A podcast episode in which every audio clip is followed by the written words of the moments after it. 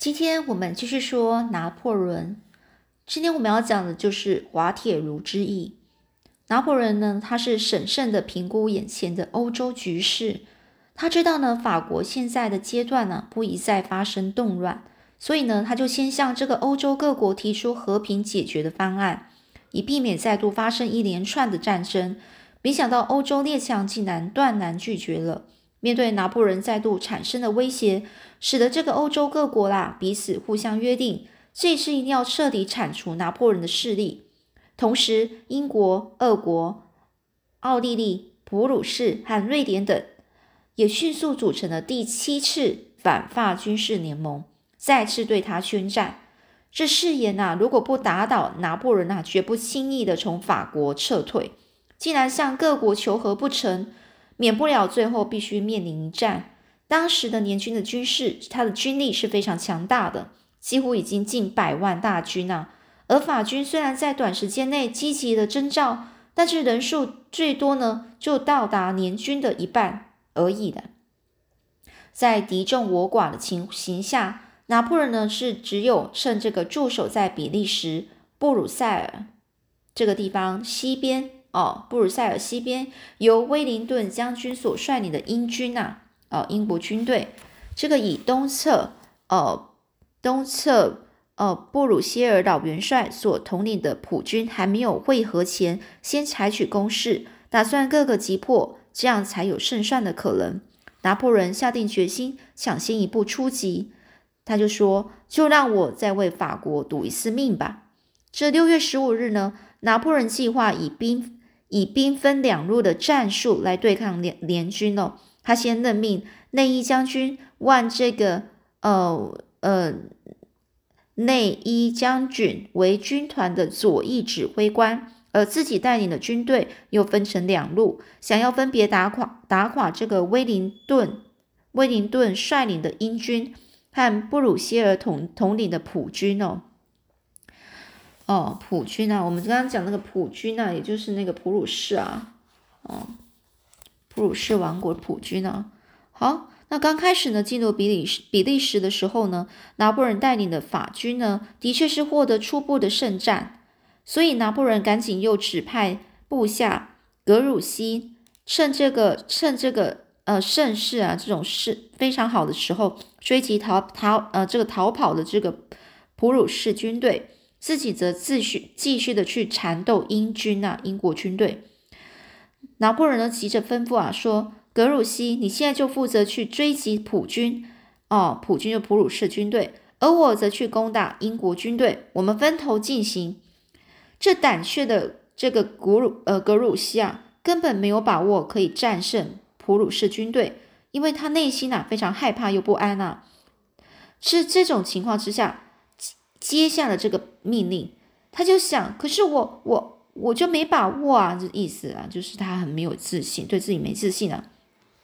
在能力吃紧的情况下，拿破仑呢下错了旨哦，下错了他下错了人啊，下错下错了棋啊，他竟然指派这个格鲁希呢去呃去对对抗这个这个普鲁士军队，导致后来呢法军大败。到了六月十八日早上，接连两天下着倾盆大雨，地面积水很深，整个都是泥泞呢，就是全部啊，就是泥土黏黏的。这拿破仑就带领一群骑兵呢，追赶了英军。威灵顿将军得知是拿破仑亲自率领军队前来，便使了诱敌计谋，赶紧撤退到布鲁塞尔南边的滑铁卢。威灵顿将军的灵机一动。下了一个命令，说：“快撤退到瓦铁卢，法军要追上来了。”由于呢，这个雨势实在是太大了，大炮跟战马都很难再往前走，以至于炮兵跟骑兵都动弹不得，让英国军队有了时间撤退到滑铁卢的小山丘。等到天气一放晴，拿破仑准备在滑铁卢一举歼灭英国的时候，没想到拿破仑派去的格鲁希不但没有制服普鲁士军队。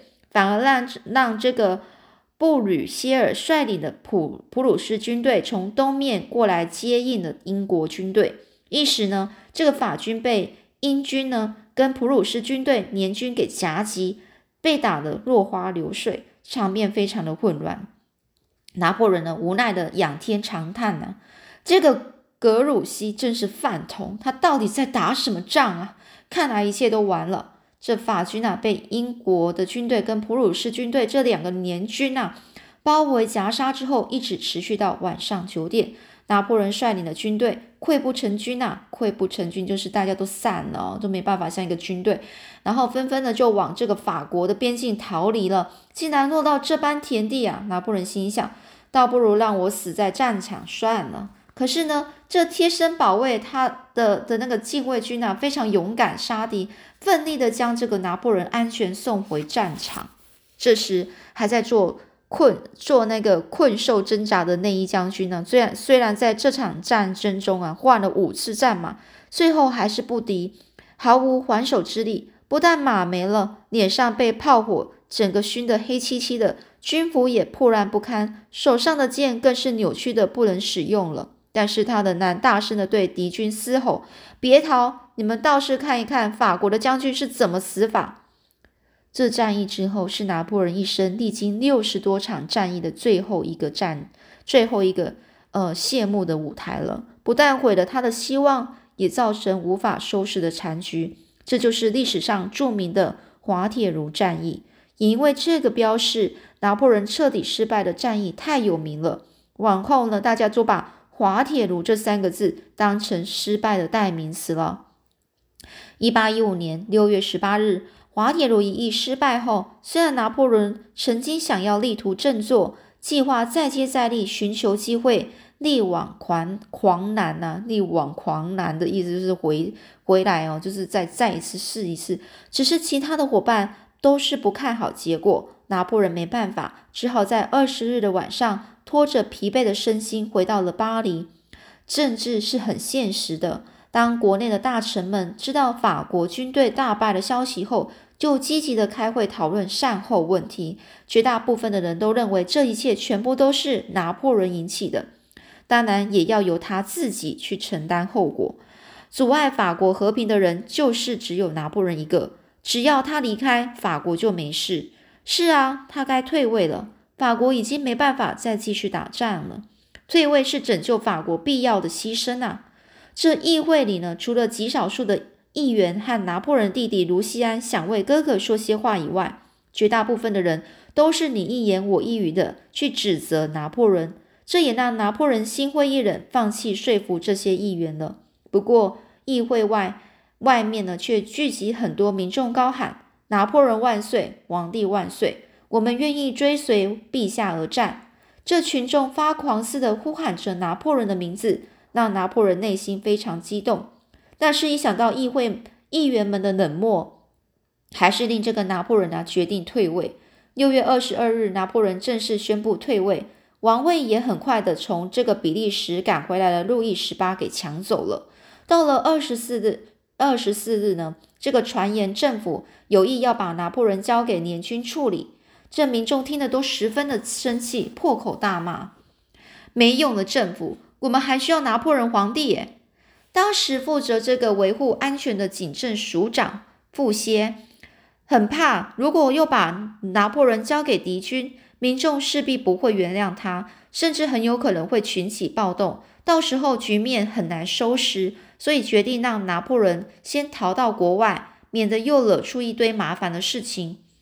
在离开之前呢，还是先把他安置在马马尔梅松这个城堡，再以军舰送出国外吧。这个傅歇啊，就很快就下了这个决定，生怕夜长梦多，又发生一些不必要的枝节。这马尔松、马尔梅松城堡呢，也就是他的前妻约瑟芬和拿破仑离婚后的住所。虽然约瑟芬在前一年已经过世了，但是拿破仑到达这里啊，看到这边所有的一切，又想起思想起这个他的前妻啊，老婆啦，忍不住呢想起过去的种种，唉。如果如今呢沦落至此，真是往事不堪回首啊！哦，就感叹啊。从这个嗯拿破仑夺回政权到再次退位，只有约一百天的时间，所以日后也被称为百日政权。而法兰西第一帝国覆灭哦，又灭亡一次啊。路易十八又再度复辟了，又又又自己的他这个法兰西呢，这个这个路易十八呢，又再度回到他嗯重拾他的政权哦。现在我们如果到比利时的滑铁卢市南边啊，这里还设立一处滑铁卢古战场，功能啊去仿仿古凭吊哦，就是在让人家去思念缅怀啊这个拿破仑哦。在战场上树立一座四十五公尺高的人造小山丘观景台，沿着二二六级阶梯呢拾级而上。嗯，站在山顶平台可以纵览整个战场的全景。这里还立着一头以这个法军兵败缴械的枪炮所笼制笼住制制造的熊熊狮子，它的前爪紧紧握着一颗铁球。目光炯炯有神的盯着南边的法国，而铁狮子下的碑座没有题字，上面只写着一八一五年六月十八。光是这么简单的数字，就能够让我们想起近两百年前那场足以影响欧洲历史的重要战争。在观景台旁边呢，有一栋一栋白色的滑铁卢纪念馆，里面的环环形的这个墙壁挂着一幅。滑铁卢战役全景油画，栩栩如生的描绘当年呢两军啊壮烈的场面哦，再配以那种武器、房舍、战马的立体雕像，以及炮声、马鸣的声效和运用灯光等设备，让你呢是站在这里，就好像具有那种临场感哦。在这个纪念馆对面还有一座迷你电影院，只是那个电影院全年只有只放映。滑铁卢战役这一个影片哦，这古战场南边有一座拿破仑当年的指挥部，北边呢有一座反法联军总总指挥的英国威灵顿司令部。这四周围呢还设立悼念法国、比利时、普鲁士等国阵亡将军、阵亡的将军还有士兵的纪念碑。照理说，这是拿破仑结束一切的战败之地。也是威尔顿统帅联军打胜仗的地方。可是非常诡诡谲的是，这个现在来参观凭吊的很多是针对战败者拿破仑而来的。这四周围商店贩卖的纪念品也都是关于拿破仑的，反倒是对这个胜利的威尔顿将军呢兴致缺缺，甚至有人有不少人啊，连这个威尔顿是何方神圣都不知道呢。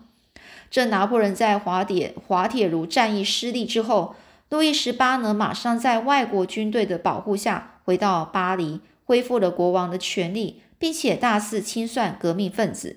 拿破仑原来计划搭船远离这个欧洲到美国，没没有想到却在港口被英国的舰队发现并监视他的行动。一八一五年七月十三呢，他决定就向英国政府要求庇护，哦，希望在受敌国尊重的情况之下。度过余生哦，度过他下半年呢生生命呢。隔两天呢，英国军舰呢就载着这个拿破仑朝英国出发。经过九十天的航程，到达英国南部的一个这个普利茅斯港之后，才被告知他将被放逐到南大西洋的英国属地，就是有有那种死亡之岛所支撑的火山荒岛，就是圣赫勒那岛。并且限制他只能够带几名随从和一名医生。拿破仑听到英国威尔顿将军提议的监禁帝后，非常气愤，说：“我又不是战争下的俘虏，凭什么这样对我呢？”可是胜者为王，败者为寇，这是一定的铁则啊！拿破仑也莫可奈何。现在呢，在一切只能任人摆布了。胜者为王，败者为寇，什么？就这边呢，所谓的呃胜者为王，人家讲的很多是成者为王，败者为寇。也就是说，成功的你就是君王，然后你失败就是贼呀。你到底成败是怎么样？你的成败是用用你的成功与失败去评论你这个人呐，真的是非常不公平。但是这就是很多在在世界上各地都是这样子的，所以呢。所以他就这样只能任人摆布啦。将近两个半月的旅程呢，拿破仑在几位忠心的侍从侍从的这个陪伴下，登上了这个舍赫舍赫勒纳岛。这里成了曾经试图赤陀一时的大英雄的最后旅战。这时候他才刚满四十六岁的壮年呢。这个圣赫纳圣赫勒纳岛，这到底是什么地方呢？听说呢，拿破仑在小时候的地理作业曾经写过这有关于这一座小岛，上面写圣赫勒纳岛，南半球的海岛，属于英国殖民地。另外，在一八零四年拿破仑称帝的这个全盛时期，他曾经指着地图上这座小岛，笑着说：“要占领这个地方，大概只需要一千两百多名兵力吧。”但是他没有想到，以前完全不看在眼里的这一个小岛，竟然在要在这里度过他最后的一生啊，最后的人生。具体来说呢，这个圣赫纳圣赫勒纳岛的这个面积也就只有一百二十二平方公里，大约跟巴黎一样大。距离最近的陆地南非好望角也有一千九百公里。这里不但气候非常恶劣。还是个不毛之地，不毛之地就是什么什么不土地都没有那么丰沃丰蜂蜂窝，就是很容易长不出什么农作物出来哦。拿破仑呢是住在这四周，都有英国警卫日夜看守，他只能在房间里看书玩，然后然后玩玩那个牌桥牌哦，来这个来排遣自己的时间，偶尔也会到附近散步或是骑骑马。由于当时全欧洲的人都十分关注这个圣赫勒纳岛上的动静，甚至有人认为拿破仑还会像流放这个厄尔巴岛一样的创造奇迹，再度脱逃回国。所以后来负责看管的英国英国这个哈德逊总督压力非常很大，压力大了，对这个拿破仑的干涉也越来越多，这让拿破仑相当不满。两个人经常为了一些事啊发生冲突。最后，拿破仑啊，索性就把自己关在家里，生气说：“我不想再见到这个讨人厌的家伙了。”就是那一个总督哦，关在家里，总要做点事来打发时间。所以拿破仑就会口述一些自己的经历给身边的人听，这些人就会用笔记写下来，成为日后拿破仑的回忆录。由于在岛上生活实在是太单调乏味了，拿破仑身上的人呐，有些真是熬不下去，纷纷离开了圣赫勒。圣赫勒纳岛回到法国，有的人还将拿破仑口述所写的回忆录整理出版，其中是以这个拉斯卡所写的《圣赫勒纳日记》最盛最享盛名啊，就是最有名啦。这拿破仑在岛上的日子呢，一天天过去，由于环境太差，再加上心情啊都不好啊，非常郁闷，在每天的这个身心折磨下，使得拿破仑的身体呢，就是每况愈下。每况愈下，是每天这样过啊，越来越糟糕。他的病情呢也持续恶化。到岛上的第三年，拿破仑的身体呢更加是弱了，羸弱啊，就是非常弱，经常是胃痛、呕吐，还有发冷哦，发冷就是很不自觉，都突然一直很冷。一八二一年五月四日，这个拿破仑已经陷入昏迷状昏迷的状态。到了隔天呢，一直昏睡的这个拿破仑突然醒来。后来又陷入弥留状态，就是就不知道又失去知觉了。直到下午五点呢，直到只听到这个拿破仑他在临终前呐，断断续续的说：“法国军队。”不久呢，拿破仑就与世长辞了。他享年呢，就是他死的时候是五十二岁。五月八日，这位曾经是法国的英雄和希望，被葬在岛上的这个托贝特山泉旁长眠了。这一生驰骋在这个沙场上的这个拿破仑呢，想不到最后竟然是这么孤独的走了。也许这样他就可以解除身体上的束缚，又重新获得自由，任意翱翔在他呃念念不忘的这个法国天空吧。那这个历史上所发生的事啊，常常是令人捉摸不定。出生在这个科西嘉岛的这个拿破仑呢，在十八岁以前。始终认为法国不是他的祖国，就是不是他的国家，反而是他一生。但是呢，反而呢，他用了他的一生奉献给了法国，而且也曾让这个法国称霸整个欧洲。当然啦，他的攻击是短暂的，在他被迫退位之后，法国的领土很快又恢复到他执政前的样子。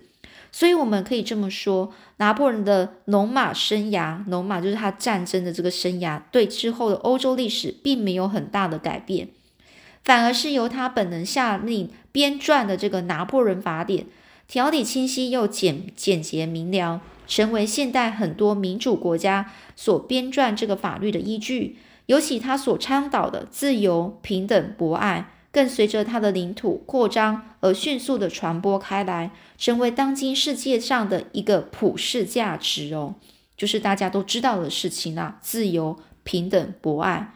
虽然到了今天，拿破仑死啊，还是众说纷纭、风纷纭呢。就是到底他怎么死呢？大家很多人不同的一个，嗯，不同的人说啊。有人说是死于严重的胃溃疡，也有人认为是因为中毒而死。不过这些对法国人来说都已经不重要了，因为他的风采和不朽早就升值在所有法国人人民的人民的心中啊。所以在拿破仑遗嘱里面，很希望他的骨灰能够埋葬在在他所魂牵梦萦的这个巴黎巴黎塞纳河旁。这个愿望一直等到他去世后第十九年才实现。由这个法兰西王国，呃，法兰西王国奥尔良王朝的路易，呃，菲利普派其他的儿子将这个拿破仑的遗体接回。这个同年十二月十五日，拿破仑的灵柩也就被运回巴黎，成千上万的巴黎市民冒着这个严寒迎接他，在经过凯旋门后，安葬在到这个塞纳河河畔的这个农民疗养院。终于获得法国人民对他永远的尊崇。其实，只是不是只有法国人民爱戴这位法兰西战士哦。多年以后，这拿破仑甚至还赢得曾经是敌对国的尊敬。在一八五五年呢，英国维多利亚女王还有她的王储呢，王储也就后来的爱德华七世，到这个巴黎农民疗养院，女王还让王子在可敬的对手。拿破仑的墓前呢，请这个他的这个嗯王子啊下跪啊，要跪跪，这是就跪他，给他算是尊重啊。好了，那这个拿破仑呢就这样子，本来呢是一个默默默无默默无闻的这个科西家的一个一个呃后代，然后呢是凭着他非常呃坚强的精神。一次次为这个国家出征打胜仗，然后呢，自己又推到这个，让自己呢变成你看这个政治权力的顶端，就像他的名字拿破仑的原意啊，荒野中的雄狮一样。这头猛狮啊，靠着他的智慧跟战略，把整个欧洲搅得天翻地覆，进而建立所向无敌的法兰西帝国。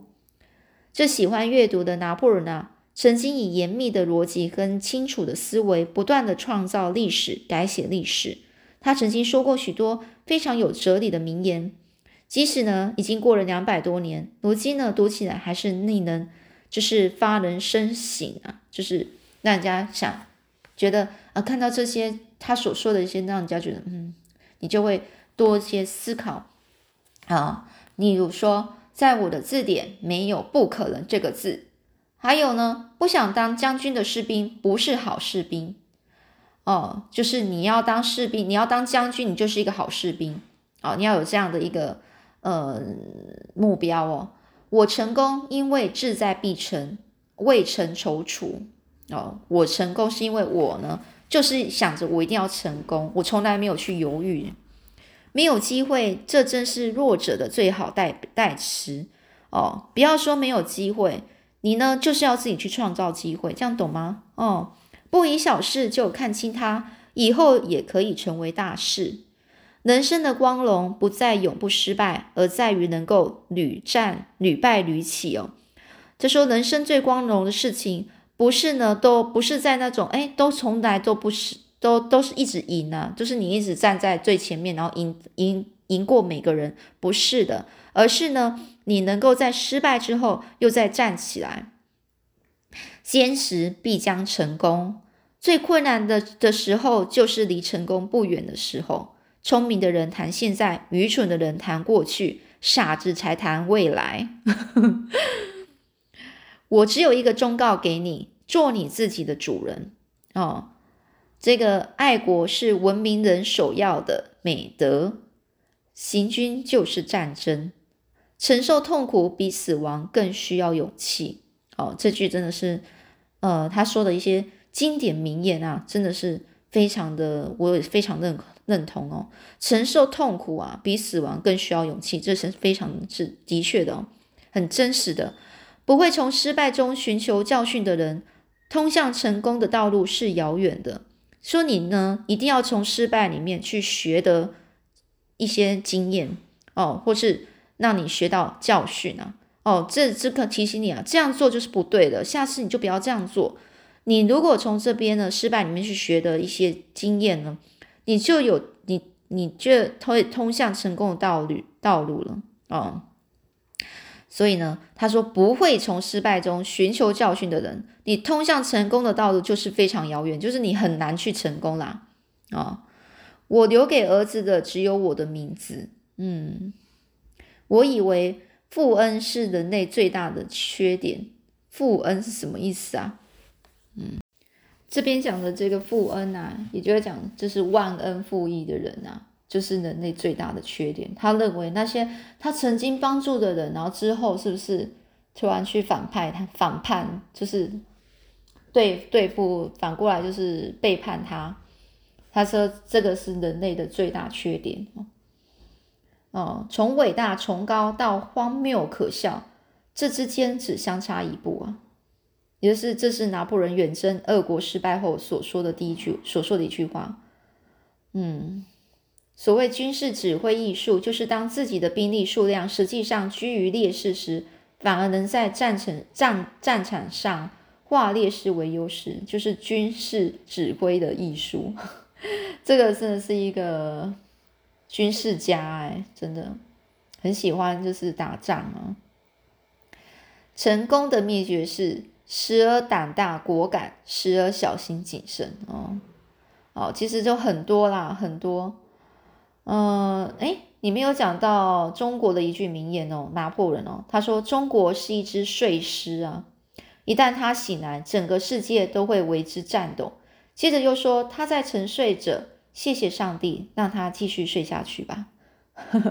好啦，那我们今天拿破仑的这一个这本书呢，我是觉得读完是非常有意义的哦。那如果能够多认识一个伟人啊，我们是从女伟人里面去去学习他的一些精神啊，这是很重要的。好，OK，那我们今天就这样啦，我们下次再分享其他书喽。